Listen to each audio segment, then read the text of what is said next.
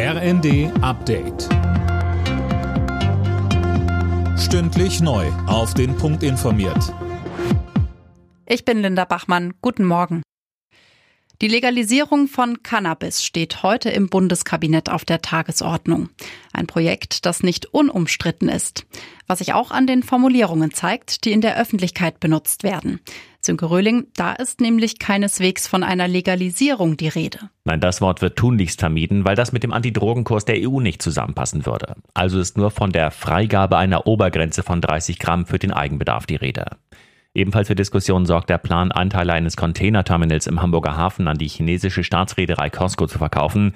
Den Deal will Bundeskanzler Scholz offenbar mit aller Gewalt durchboxen. Schon das zweite Mal innerhalb kürzester Zeit, dass er ein Machtwort spricht und diesmal damit beide Koalitionspartner verärgert. Bundespräsident Steinmeier hat der Ukraine bei seinem Besuch weitere Unterstützung zugesagt. Zum einen soll es in den nächsten Tagen weitere Waffenlieferungen geben.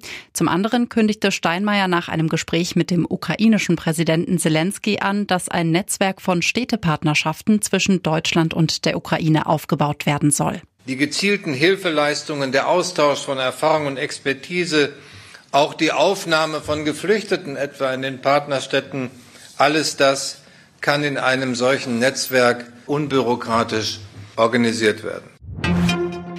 Zweieinhalb Wochen nach der Landtagswahl in Niedersachsen starten SPD und Grüne heute mit den Koalitionsverhandlungen.